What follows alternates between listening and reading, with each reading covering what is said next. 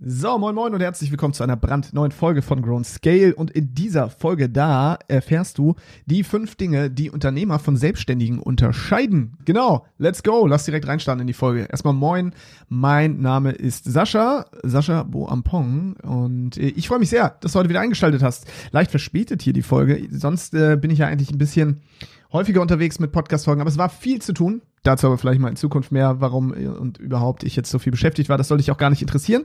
Trotzdem, kleine Geschichte. Heute war der Fensterputzer da. Ja, das heißt, äh, meine Freundin und ich, wir wohnen ja hier in einem Haus auf dem Land und ja, wir hätten eigentlich schon ewig lang Fenster putzen müssen. Vielleicht kennst du das. Und dann prokrastiniert man das immer so schön.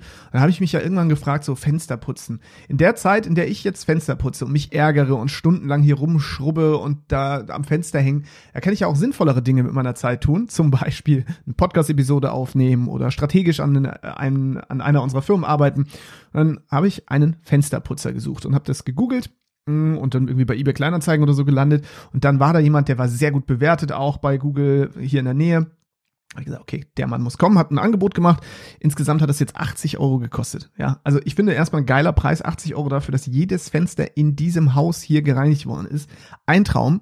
Und als der Fensterputzer dann fertig war mit seiner Mitarbeiterin heute, hat er dann entdeckt, ähm, dass auf meiner Fensterbank hier im Büro ein Holzlogo steht. Also ein handgefertigtes Logo aus Holz von unserem damaligen Digitale Nomaden Podcast, den es jetzt ja auch wieder gibt, von Mary und Flo. Das heißt, wenn du dich für das Thema Online-Business interessierst und ja, für das Thema ortsunabhängiges Arbeiten, dann unbedingt auch mal den Online-Business-Pod, äh, nicht den Online-Business, den auch, den haben wir auch noch, aber den Digitale Nomaden Podcast abonnieren. Und dann hat der äh, Fensterputzer gesagt, sag mal, bist du das? Ich so, wie bist, bin ich das? Ja, also hier Digital Nomad Podcast, hast du den gegründet? Und ich so, ja. Dann meinte er, wow, den habe ich immer verfolgt und ich will selber auch online durchstarten. Ich würde gerne ortsunabhängig sein und so. Und da hatten wir natürlich ein cooles, kurzes Gespräch und das hat mal wieder gezeigt, was für ein Impact das hat. Ich meine, den Digital Nomad Podcast, den habe ich damals gegründet mit Timo Eckert. Wann war das? 2016 oder so? Und wir waren ja wirklich so einer, wir waren der größte Podcast im Bereich ortsunabhängiges Arbeiten. Und manchmal vergisst man, wie viele Menschen man erreicht, weil ich meine, ich wohne hier auf dem Land, dieser Fensterputzer,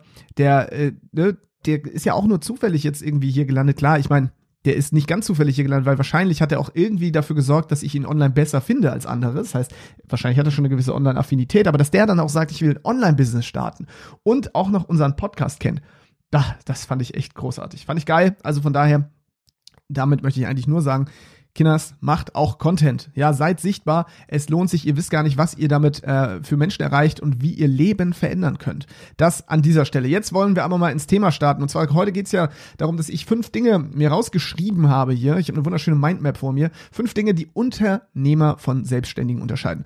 Ja, genau. Also jetzt müssen wir sowieso noch mal kurz sprechen, was ist ein Unternehmer, was ist ein Selbstständiger. Viele fragen das immer wieder. Hm, ich kenne den Unterschied nicht. Hatte ich letztens auch bei LinkedIn, da hat mich jemand gefragt, was bedeutet das? Also, Selbstständiger ist jemand, der Zeit gegen Geld tauscht. Das heißt, er bringt eine Dienstleistung und ähm, wird dafür bezahlt, logischerweise. Ja, wenn die Person arbeitet, rechnet sie ihre Stunden ab oder ihre Tage oder was auch immer und erhält dann Geld für diese Dienstleistung. Ein Unternehmer oder eine Unternehmerin ist eine Person, die andere für sich arbeiten lässt. Das heißt, entweder Mitarbeiter hat und die arbeiten oder andere Systeme, zum Beispiel Softwareautomatisierung, so, dass die Zeit, das Geld entkoppelt voneinander sind. Das bedeutet, der Unternehmer kann im Schlafgeld verdienen, weil andere Menschen arbeiten oder Maschinen oder zum Beispiel Software.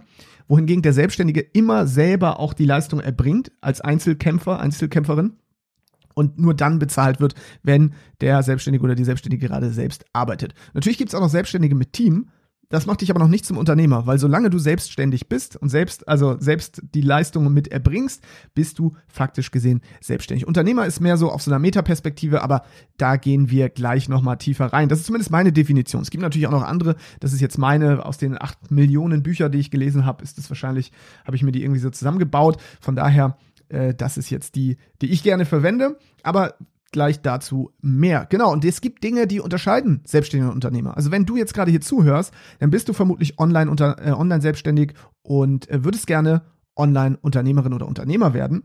Und da fragst du dich natürlich, okay, was sind denn jetzt die Dinge, die ich anders machen muss? Weil das ist ja eigentlich genau die richtige Frage.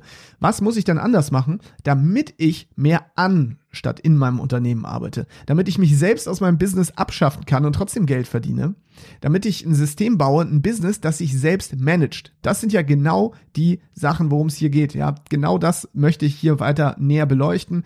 wenn du es nicht weißt, ich habe ja insgesamt fünf Firmen mitgegründet bin dort als Berater tätig. Operativ bin ich in einer Firma noch tätig. Das heißt, in einer Firma bin ich quasi noch, äh, habe ich noch reellen Kundenkontakt und in allen anderen bin ich quasi nur noch beratend tätig und ja, genau, das erstmal erstmal dazu, welche Firmen das sind und so weiter. Da wollte ich ja in einer zukünftigen Folge mal drauf eingehen. Das sollte ich auch endlich mal tun. Von daher äh, kannst du das in einer der nächsten Folgen erwarten. Jetzt trinke ich erstmal einen Schluck hier wieder von meinem koffeinfreien Kaffee. Ja, fleißige Hörer dieses Podcasts wissen, ich trinke immer nur ein Koffein, ein Kaffee mit Koffein pro Tag. Zumindest zu Hause und den Rest entkoffiniert, damit es mir einfach nicht so auf den Magen schlägt und ich nicht wie so ein nervöses äh, Stehaufmännchen hier die ganze Zeit rumhüpfe und schwitze und naja. Das ist, äh, wie gesagt, eine andere Geschichte. Jetzt nehme ich erstmal einen Schluck. Hm.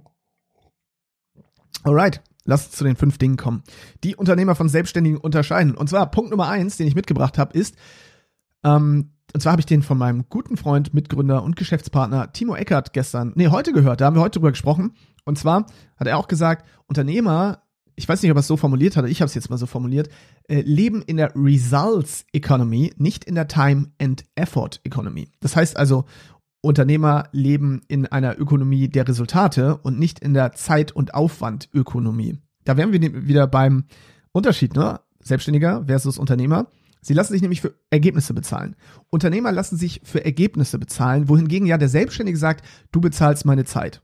Ne, zum Beispiel heute der Fensterputzer, der hat gesagt, so und so lang bin ich hier, das ist mein Stundensatz und dafür kriegt der Geld. Wohingegen Unternehmer sagen, ah, pass mal auf, du kriegst folgendes Ergebnis und dafür möchte ich mich bezahlen lassen und nicht für die Zeit, weil ja Zeit und Ergebnis voneinander entkoppelt sind wir müssen jetzt noch mal kurz zurückgehen in die typische Transformation. Viele, die selbstständig sind oder die auch Unternehmer sind, fangen oft als Angestellte an. So als Angestellter weißt du, ich bekomme mein Gehalt, ne, arbeite dafür so und so viele Wochenstunden. Das Gehalt ist meistens fix, es sei denn, du hast irgendwas noch mit Provision. Aber nehmen wir mal ein typisches Fixgehalt und ja, wenn du nicht da bist oder wenn du krank bist, dann kriegst du dein Gehalt weiter. Das heißt, deine Zeit ist per se erstmal nichts wert, mm, weil du dein Gehalt so oder so bekommst. So, das heißt, du musst einfach nur anwesend sein der Selbstständige erkennt irgendwann, ah, ich habe ich habe meine Zeit hat einen Wert. Und zwar, wenn der Selbstständige sich entscheidet und sagt, ich biete jetzt eine Dienstleistung an, dann gibt es Stundensätze. Und dann weiß der Selbstständige, ah ja, okay, ähm, eine Stunde meiner Arbeit ist zum Beispiel 80 Euro wert. So, dann das heißt, ich arbeite acht Stunden am Tag.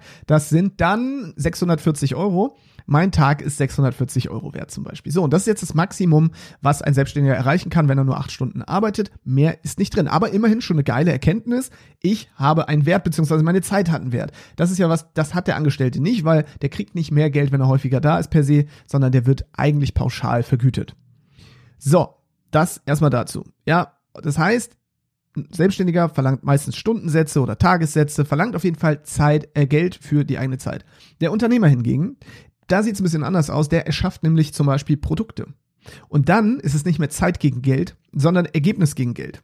Nehmen wir mal Produkte wie zum Beispiel ein Buch. Ich könnte jetzt ein Buch schreiben. Das ist ein einmaliger Zeitaufwand, ja, über mehrere Wochen, Monate, vielleicht Jahre. Wenn ich das dann aber verkaufe, dann ist es ein Produkt.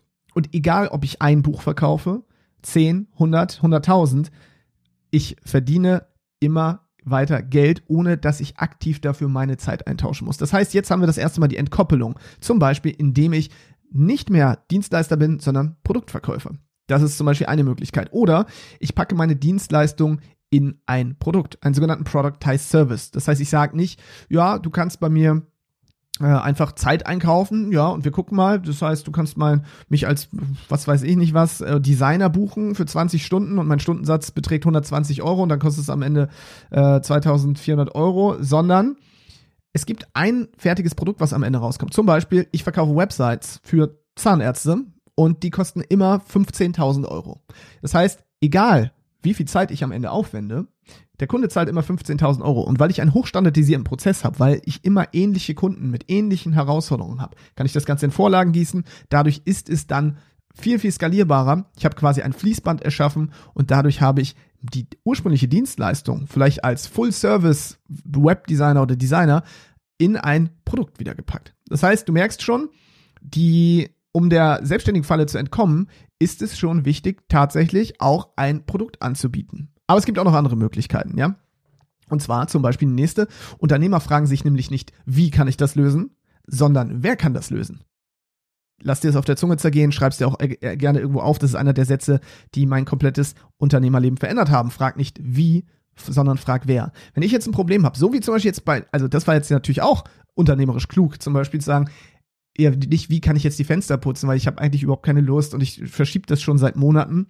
Wer kann denn das Fenster putzen? So, das heißt, andere Menschen für sich arbeiten zu lassen, ist ganz klar unternehmerisch.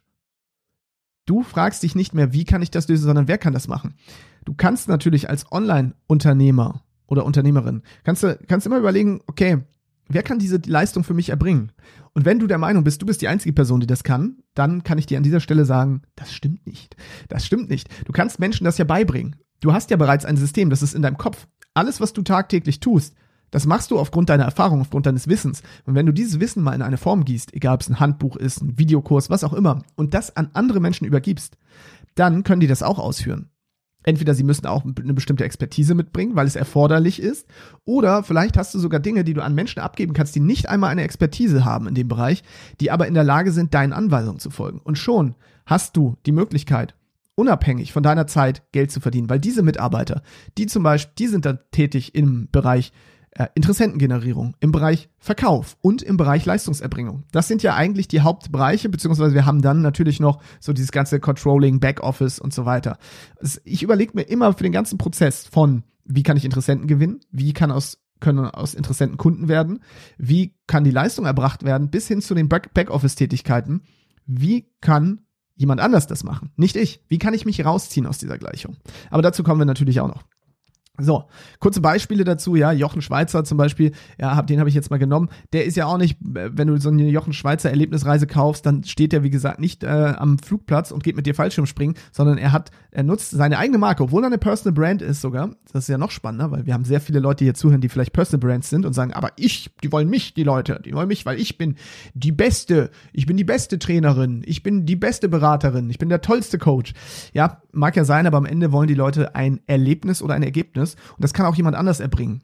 Auch unter deinem Namen. Es funktioniert. Also von daher, ähm, lauf nicht in diese, in diese Falle und äh, glaube, dass nur du die Leistung erbringen kannst. Es gibt viele Leute, die das sogar besser können als du.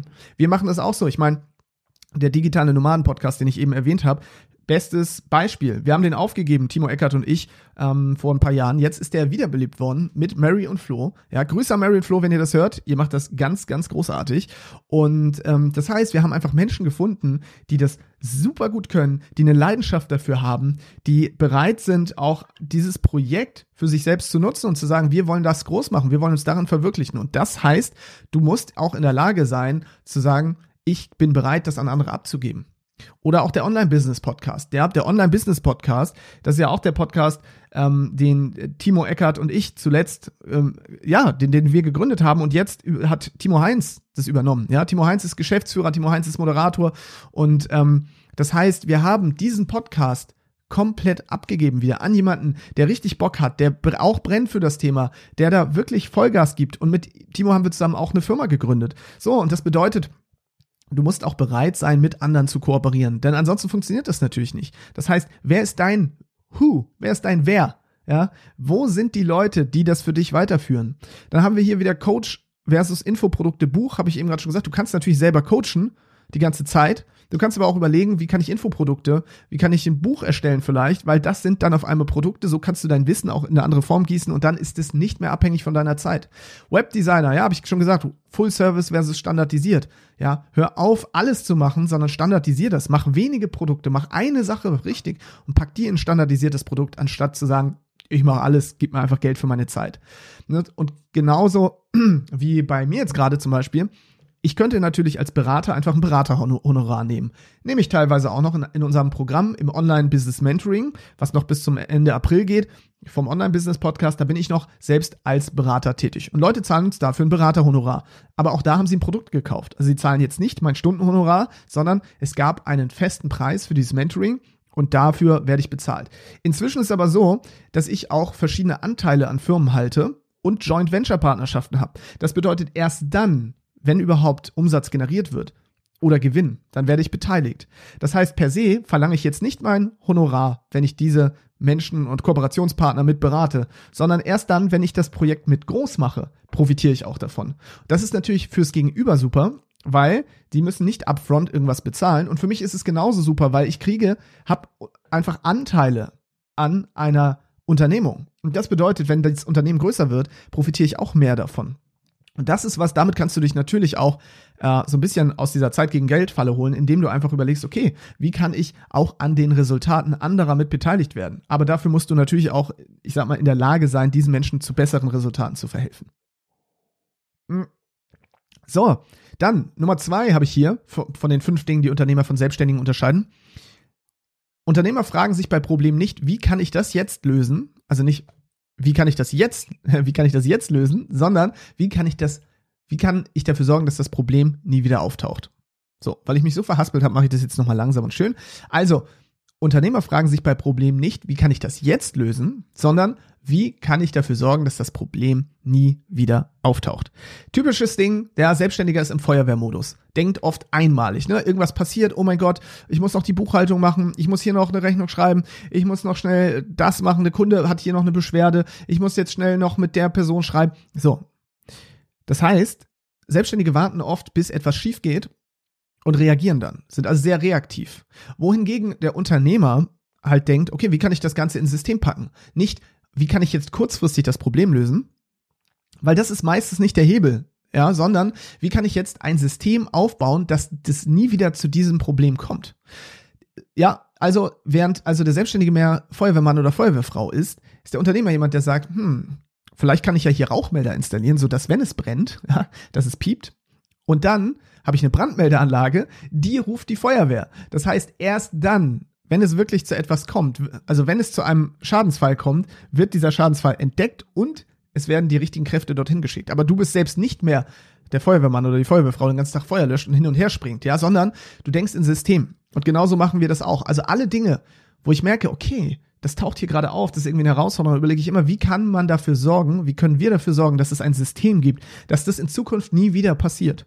Und irgendwann, nachdem zum hundertsten Mal du gemerkt hast, dass es irgendein Problem gibt und du die alle in Systeme gepackt hast, wirst du bemerken, es kommen bestimmte Probleme einfach gar nicht mehr auf. Sie tauchen nicht mehr auf, weil du jetzt Systeme hast, die prophylaktisch dafür sorgen, dass diese Sachen gar nicht erst entstehen können. Und das ist richtig, richtig geil, weil dadurch bist du eben nicht wie ein typischer Selbstständiger oder ein typischer Selbstständiger die ganze Zeit so reaktiv und reagierst auf das, was passiert, sondern du bist proaktiv. Du installierst quasi den vorbeugenden Brandschutz. Ja, tut mir leid, ich bin Feuerwehrmann, deswegen hier diese ganzen Feuerwehrmetaphern. Aber äh, du verstehst, glaube ich, was ich meine. Ja, sorg erst, sorg einfach dafür, dass es gar nicht erst brennen kann, anstatt immer zu warten, bis die Bude anfängt zu brennen und du dann die ganze Zeit mit dem Schlauch da Wasser ranspritzen musst. So, das jetzt als letzte Feuerwehrmetapher hier an der Stelle. Ja, das ist sowas wie, keine Ahnung. Du könntest sagen, ja, Buchhaltung, äh, ne, Beleg muss ich jetzt erstmal sammeln, da muss ich den wegheften, nicht beschriften, in die Buchhaltung packen. Das macht ein Selbstständiger. So. Ich zum Beispiel, keine Ahnung, bei unseren Unternehmungen, da haben wir ein System. Ja, das heißt, wir können zum Beispiel, wir haben eine Software, die sammelt die Belege. Die Belege werden dann automatisch, wenn sie digital gesammelt werden, also sie werden aus den ganzen verschiedenen Portalen, wo man Belege hat, gerade als Online-Unternehmer, werden die rausges äh, runtergeladen, dann in Ordner gepackt, dann in unser Buchhaltungssystem gepackt.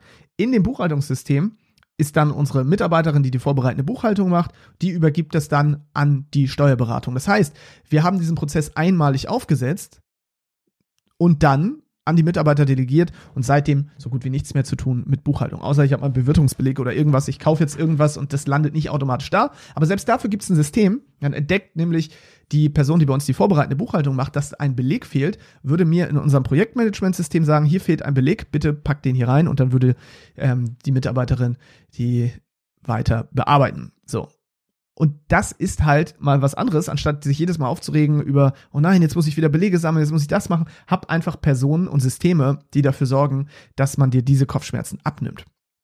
So, oder ja, hier noch ein Beispiel. Rechnung schreiben versus Zahlungsanbieter. Viele fragen uns immer wieder, also gerade in unseren Beratungsfirmen, warum arbeitet ihr eigentlich mit Zahlungsanbietern? Ja, Zahlungsanbieter wollen einen gewissen Prozentsatz von, von, äh, von der Endsumme haben ähm, und ja, das ist natürlich doof, weil das Geld könnte man doch viel besser selbst behalten. Aber man muss ja überlegen, der Zahlungsanbieter, was der uns abnimmt, der nimmt uns die Buchhaltung ab. Das heißt, die Kunden schließen Verträge mit dem Zahlungsanbieter, nicht mit uns.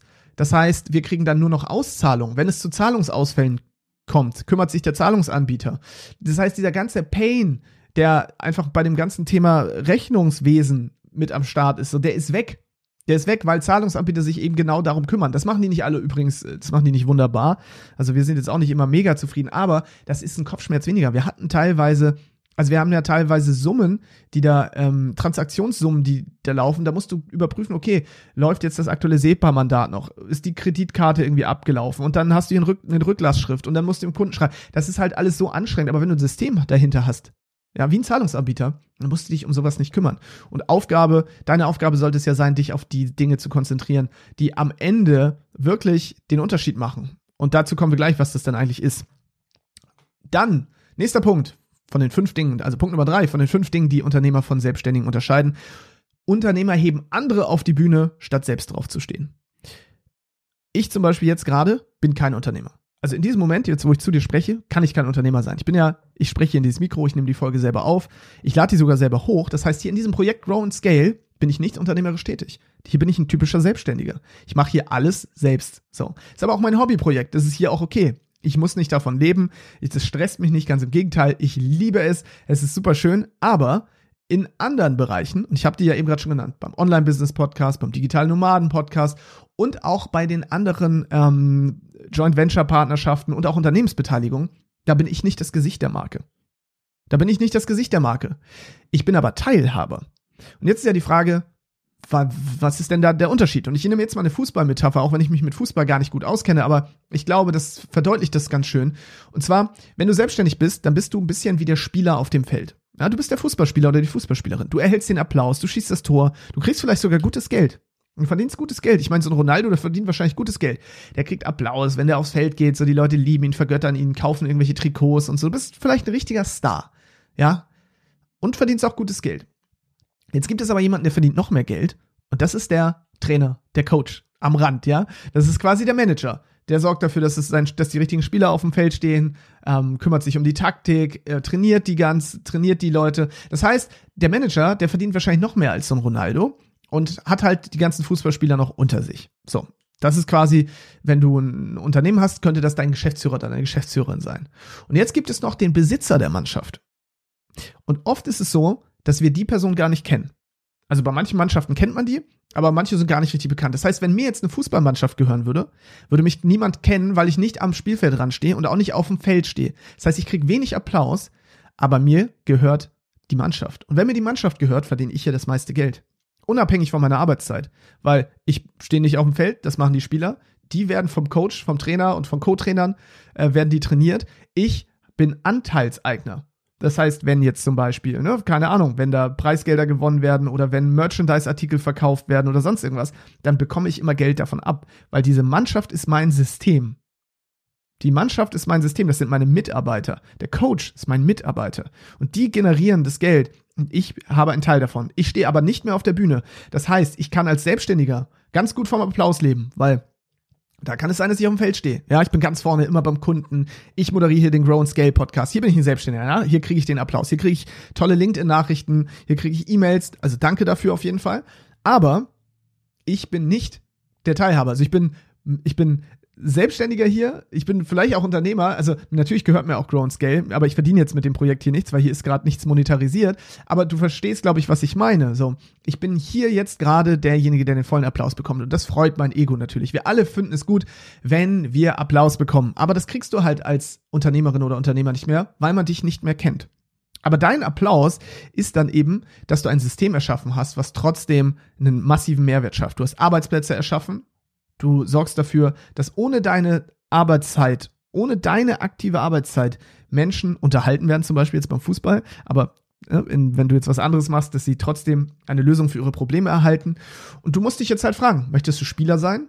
Applaus haben? Möchtest du Coach sein? Manager? Ja, dann musst du deine ganzen Spieler natürlich irgendwie verwalten. Oder möchtest du die Mannschaft besitzen und einfach, ja, taktische, äh, strategische Entscheidungen treffen, keine taktischen. Ja, du überlegst, welche Spieler kaufen wir denn mal? Welche verkaufen wir? Wo wollen wir noch hin? Was für Artikel wollen wir hier noch rausbringen? Das macht dann der Unternehmer bzw. Besitzer der Mannschaft. Und dann kommen wir zu Punkt Nummer vier von den fünf Dingen, die Unternehmer von Selbstständigen unterscheiden. Und zwar, Denken ist ihre Kernarbeit. Ja, ich habe das Beispiel genannt und du kennst es auch, das ist sehr ausgelutscht und ich weiß auch gar nicht, ob ich das genau wiedergebe, aber ich gebe das jetzt nochmal frei wieder. Ähm, wenn ich zehn Stunden Zeit hätte, einen Baum zu fällen, würde ich neun Stunden davon die Säge schärfen und nur eine Stunde sägen oder so. Das gibt's auch mit Axt, das Beispiel. Aber die Frage ist ja, als Selbstständiger sägst du die ganze Zeit. Das heißt, deine Haupt, deine Hauptarbeitszeit geht dafür drauf, dass du die Leistung erbringst. Du machst vielleicht äh, noch Kundenakquise, dann führst du Beratungsgespräche, dann erbringst du deine Leistung. Das heißt, du bist eigentlich die ganze Zeit nur am Machen und am Tun und dadurch bist du in unserem Überlebensmodus, weil jeder Monat fängt ja auch wieder bei Null an. Ich nehme die Folge heute am Freitag, 25. März auf.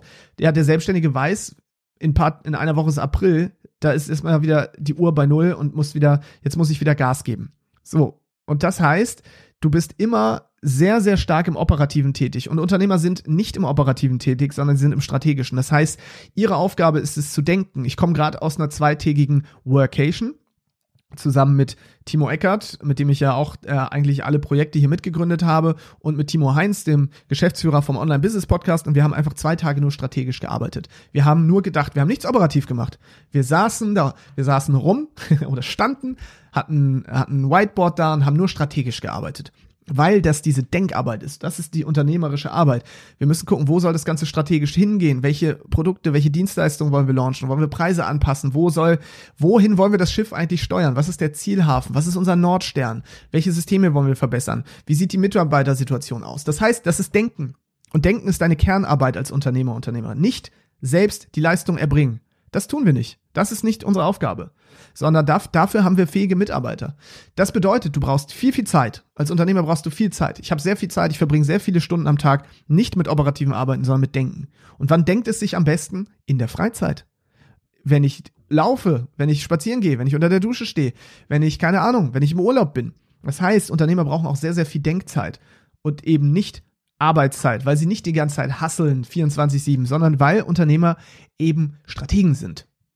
Und da gibt's äh, diesen Vergleich so, ich gebe dir einen Zauberwürfel, du kennst diesen Zauberwürfel, ja, mit den verschiedenen Farben, wo man nachher an jeder Würfelseite eigentlich schaffen möchte, dass man eine Farbe hat, versus 15 Minuten Lochschaufeln. Das heißt, entweder kannst du ja aussuchen, 15 Minuten diesen Zauberwürfel lösen oder 15 Minuten kriegst eine Schaufel in die Hand und darfst ein Loch schaufeln. Die meisten würden sich eher für das Lochschaufeln entscheiden, weil dieser Zauberwürfel, ja, das ist reine kognitive Arbeit, das ist Denkarbeit. Und Denkarbeit ist sehr, sehr anstrengend. Denkarbeit ist total unterschätzt, ja.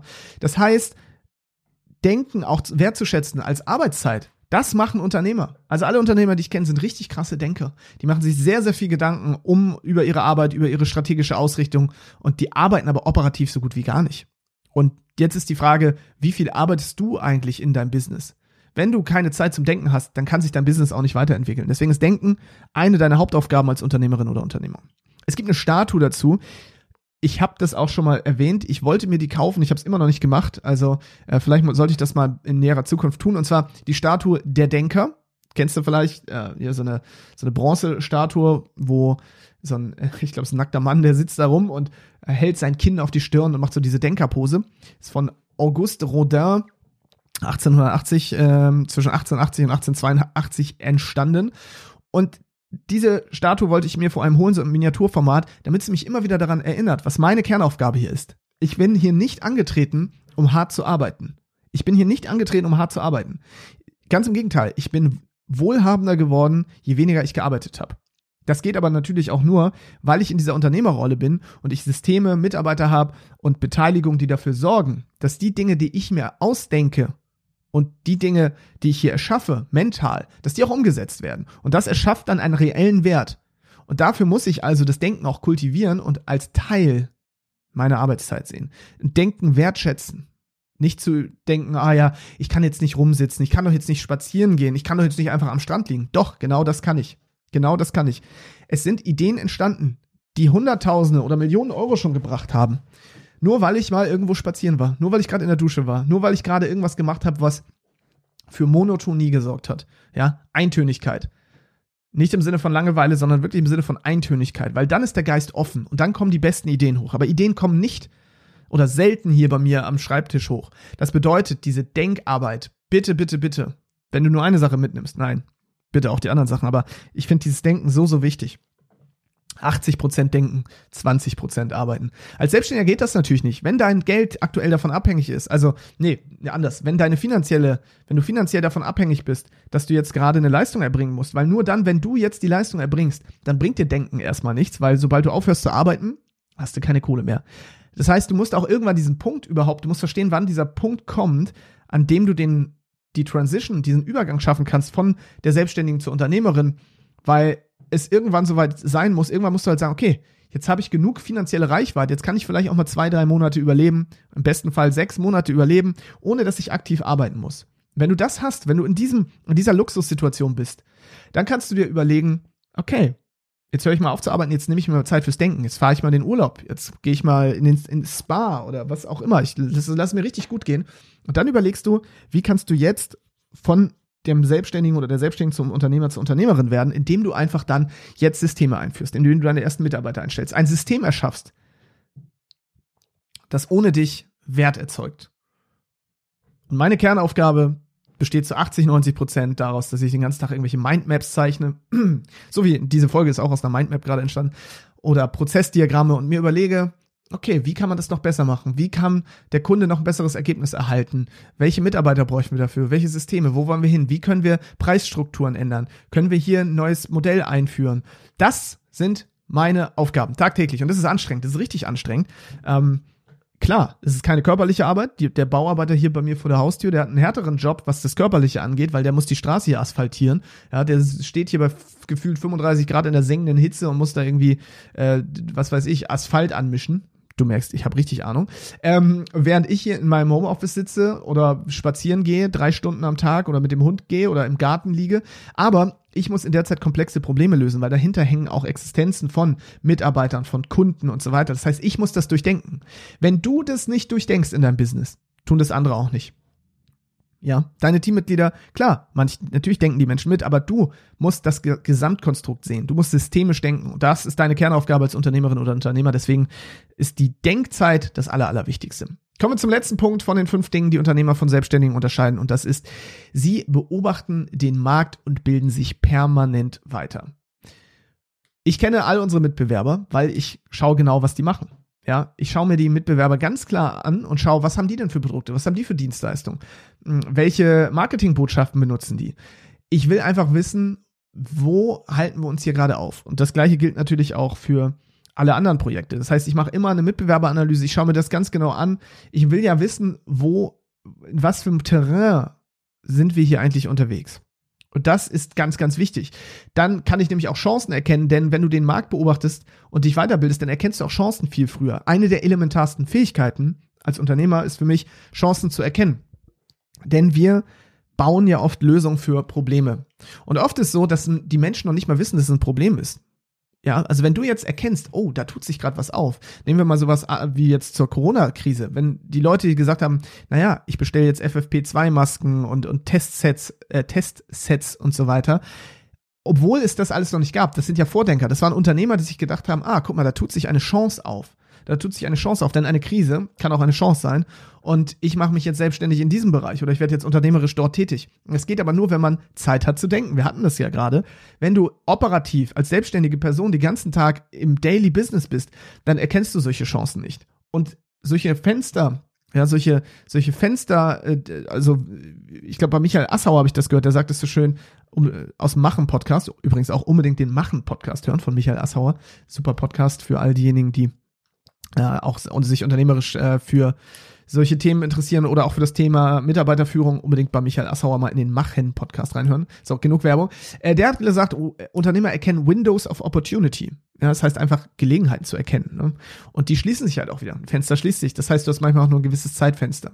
Dann als nächstes kannst du hungrige Märkte entdecken. Ich gehe am liebsten rein in, in Unternehmungen, wo ein hungriger Markt da ist, wo Menschen sind, die einfach schon Hunger haben oder die Durst haben. Ich will keinen Bedarf erschaffen, ich will einen vorhandenen, sehr starken Bedarf mit einem Produkt oder mit einer Dienstleistung decken. Und das geht natürlich nur dann, wenn ich den Markt beobachte und mich weiterbilde, weil dann sehe ich das. Also für mich ist es super einfach geworden. Ich erkenne sofort, okay, hier ist ein hungriger Markt, hier ist anscheinend wirklich ein hoher Bedarf. Und dann überlege ich, wie kann eine unternehmerische Lösung aussehen? Oder gibt es dort schon Menschen, die diesen Hunger, die diesen Hunger ähm, ähm, sättigen und wie kann ich mit diesen Menschen zusammen kooperieren. Das gleiche gilt übrigens auch für das Thema Masterminds. Ich bin in diversen Masterminds. Das bedeutet, ich habe mich mit Unternehmern, Unternehmerinnen zusammengeschlossen, die auf einem ähnlichen Level sind oder teilweise auch noch viel, viel weiter, manche auch noch mehr, mehr am Anfang. Aber sich in Masterminds zu connecten, ist super wichtig.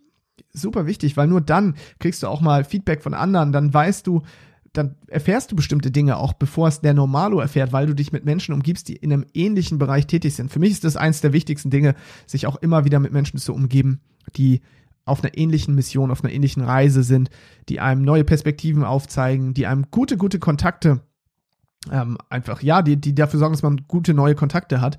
Ähm, da wären wir auch so bei diesem Thema Golfspielen. Ne? Ich bin jetzt kein Golfspieler, aber ich habe mich früher mal gefragt, warum sind Unternehmer so oft Golfspieler? Ja, klar, weil das Golfspielen, ich habe rausgefunden, die Mitgliedsbeiträge und so sind halt eher hochpreisig. Das heißt, da sind Leute, die auch eher finanziell erfolgreich sind. Das bedeutet, es ist so eine Art Eintrittsbarriere für Menschen, die zumindest erfolgreicher sind als der Durchschnitt. Das heißt, es geht gar nicht nur ums Golf. Einerseits ist es auch wieder dieses, beim Golfen kann ich vielleicht abschalten. Nein, ich kann mich auch mit Leuten connecten, die anscheinend auch irgendwas anders gemacht haben im Leben. Und so netzwerke ich mit denen, habe dann quasi da meine Mastermind. Du musst jetzt ja nicht Golf spielen, aber du kannst dir mal überlegen, okay, wo sind denn diese Menschen? Wo sind denn Menschen, die ähnlich unterwegs sind wie du? Und wenn du selbst noch nicht so weit bist, dann musst du zahlen. Ich zahle auch regelmäßig dafür. Ich zahle Geld, um in solche Kreise zu kommen. Das ist überhaupt kein Problem. Unternehmer tun das, um sich Zugang zu erschaffen. Pay to play. Ja, wenn ich noch nicht so weit bin, dass ich mich mit diesen Menschen umgebe, weil die von mir nicht profitieren, sondern nur ich von ihnen, dann zahle ich ihnen Geld dafür, dass ich ein Teil ihres Sozialzirkels werden darf. Ja, Netzwerken, ganz, ganz wichtig. Genau. Und Trends vor allen anderen erkennen, das hatte ich eigentlich schon da, zum Thema Erkennen von Chancen. Ich will dadurch, dass ich den ganzen Tag mich auch damit beschäftige, was passiert gerade im Markt, was gibt es noch für andere Märkte, möchte ich einfach vor allen anderen Menschen Trends erkennen, damit ich eben nicht zu den Leuten gehöre, die, die sagen, okay, jetzt wo alle anderen schon aufgesprungen sind, befinde ich mich in einem Red Ocean, wo nur Haie sind, ja, wo der Markt so gesättigt ist, dass man voller Haie ist, die sich die ganze Zeit gegenseitig zerfleischen. Nein, ich möchte in einem blauen Ozeanmarkt sein wo noch wenige Haie sind, aber viele Fische. Ja, boah, brutale Metapher hier wieder. Ähm, genau. Aber kennst du ja vielleicht auch aus dem Buch The Blue Ocean Strategy oder die blaue Ozeanstrategie heißt es, glaube ich, auf Deutsch. Yes.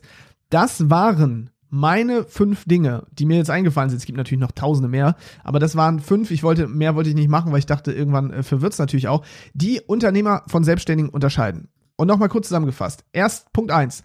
Sie leben in der Results Economy, nicht in der Time and Effort Economy. Genau. Also es geht um Resultate, die du verkaufst, nicht mehr um deine Zeit und deinen Aufwand. Punkt Nummer zwei. Unternehmer fragen sich bei Problemen nicht, wie kann ich das jetzt lösen, sondern wie kann das Problem nie wieder auftauchen. Das heißt, Systeme zu bauen, anstatt immer in diesem Feuerlöscher-Modus zu sein, in diesem äh, Modus, wo man darauf wartet, dass es jetzt gerade brennt, um schnell zu reagieren. Also proaktiv sein, statt reaktiv. Dann Punkt Nummer drei, Unternehmer heben andere auf die Bühne, statt selbst drauf zu stehen. Erinner dich auf das, an das Beispiel, ja, beim Fußball, du kannst der Spieler sein oder die Spielerin, du kannst Manager oder Managerin sein oder du kannst die Mannschaft besitzen. Was möchtest du sein? Unternehmer besitzen die Mannschaft. Spieler sind auf dem Feld, die kriegen den Applaus. Coach kriegt auch noch den Applaus, ist am Rand, ja, und ist auch noch sehr nah dran im Operativen.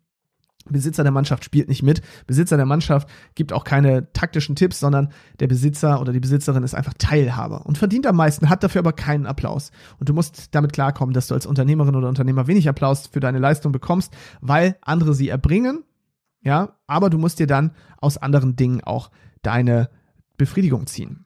Dann Punkt Nummer vier, Denken ist die Kernarbeit. Ja, das heißt, ja, arbeiten kann jeder. Ich sag mal, hart arbeiten ist leicht, das kann jeder gib einfach den ganzen Tag Gas, mach irgendwas, dann bist du permanent beschäftigt. Aber die Frage ist, machst du die richtigen Dinge? Und um die richtigen Dinge zu tun, musst du ja genug Denkkapazität haben, kognitive Fähigkeiten, kognitive, äh, kognitiven Freiraum, um überhaupt Lösungen zu entwickeln. Und das geht nur, indem du viel denkst und Denken auch als Teil deine Arbeit siehst. Ja, so wie ich einfach den Großteil meiner, meiner Arbeit nicht am Computer sitze und arbeite, sondern sehr, sehr viel Strate Strategien entwickle und dafür brauche ich freie Zeit und die solltest du dir auch nehmen und zwar sehr, sehr viel.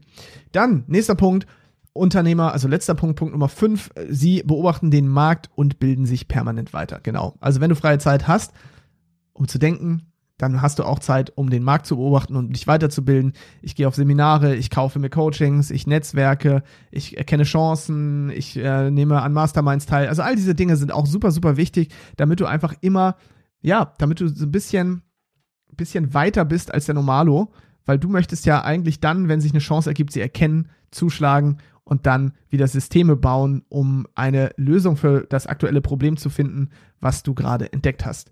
Das war die heutige Folge. Ich hoffe, sie hat dir gefallen. Gib mir gerne Feedback, wie sie dir gefallen hat. Ich kriege immer super viele Mails und LinkedIn-Zuschriften und das, obwohl der Podcast noch jung und klein ist.